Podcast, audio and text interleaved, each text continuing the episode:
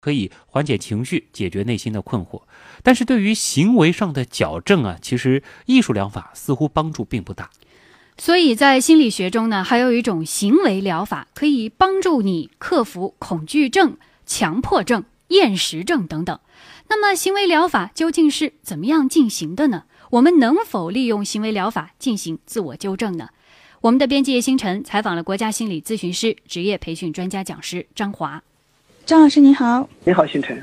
嗯，这个行为疗法从名字上看，是不是就是说我们需要主动的去做某些事情来克服这个心理上面的障碍？呃，行为疗法呢，我们不能仅仅从它的字面意义去理解。行为疗法它是一个心理学当中的一个流派，也就是说，当我们在某种情景下，我们都会做出某种行为的反应，也就是有刺激就会有反应。比如说现在我啊一声，嗯，那这个时候大家。就会做出一种行为反应，可能就是觉得哦，这个人干嘛 神经病啊，或者说这个时候挂着耳机就会把耳机摘下来，有一个回避躲避的动作，也就是某种刺激下你会产生一种反应。那这就是行为主义要研究的，到底这个刺激和这个反应之间会有什么样一个关联呢？什么样的刺激会产生什么样的反应？所以行为主义心理学就认为，很多的行为都是通过这种环境在环境当中相互作用而得到的。比如说，你通过环境的学习，你学习到了很多好习惯，那这样一种行为，它就是在这种环境当中不断的通过学习获得的。那好，既然好习惯、好行为可以通过学习获得，那么我们可不可以理解为很多人的坏习惯也是学来的？那既然坏习惯可以学来，那我们通过再学习或者再进行训练，是不可以就把这种坏习惯、坏行为得以纠正？这也就是行为主义治疗它的一个原理所在。哎，蛮有道理的。那它具体怎么治呢？这个治呢，首先基于心理学的一些理论啊。一个行为怎么获得的呢？心理上有很多种说法。比如有一种说法是说，那是经过条件反射反射下来的。比方说，现在社会当中很多人啊，交往恐惧啊，社交恐惧。比如说在公开场所下，你讲话就脸红。那行为主义的解释是说，那你为什么会脸红呢？是因为曾经可能你在某种公开场所下。一些讲话的时候，你受到了什么外在的一些事件的影响，让你产生一种强烈的羞怯感，所以就使得你这种强烈的羞怯感与当时那个公开场所的这种环境建立了一个联系。那所以下一次你一见到这种公开场所，你就很容易反射出这种脸红的反应。那这是一种，如果是基于这样一个原理，那我们怎么克服呢？那么这就有很多办法了。比方说，你脸红是因为你紧张。那我可不可以让你再训练一下，在公开场所一下，你不是习惯性的去紧张，而是可以习惯性的放松呢？所以行为主义就做了很多放松的治疗的方式，比如说让你学会放松训练。每当你感觉紧张的时候，或者每当你在公开场所出现的时候，就让你用一种放松的方式来去对抗或者来去取代这种紧张。我们会教你做深呼吸训练，或者通过这种肌肉的放松的训练。那第二种也可以用一种满贯，也就是冲击疗法。比方说，你一在公开场所下你演讲，你脸红，那你最脸红的程度在哪里呢？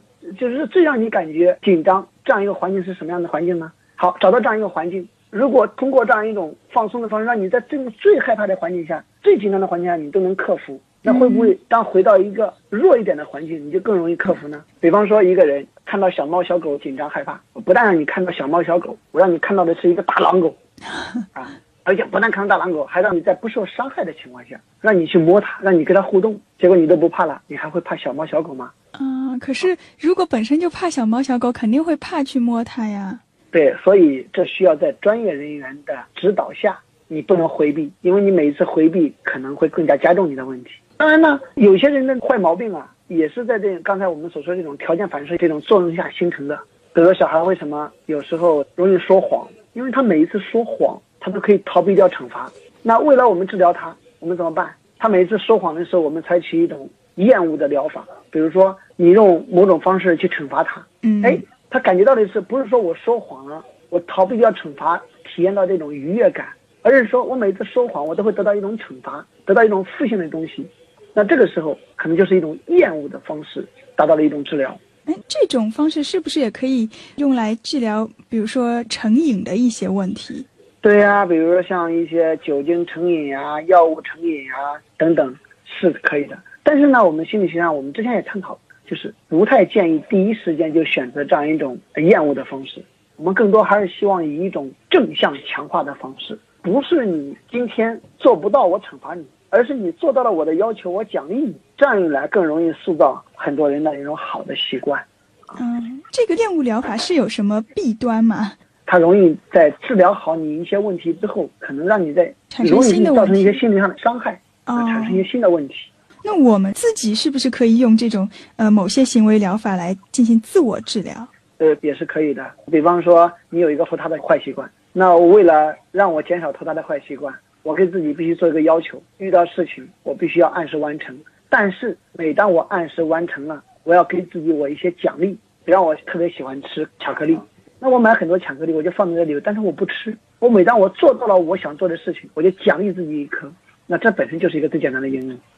所以听上去，这个行为疗法好像比上次我们说到这个艺术治疗更加具有自我的可操作性。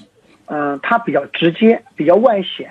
行为疗法呢，操作起来比较便当，比较方便。但是呢，可能我们很多时候只是为了改变行为而改变行为。如果很多内在的一些东西原因没有找到或者没有改变，我们只是强迫自己去做这些行为，可能有时候它的持久性会比较差。所以嗯，行为治疗有它的好处，也有它的不足。就是他没有找到深层次最根本的原因。对，好的，谢谢张老师。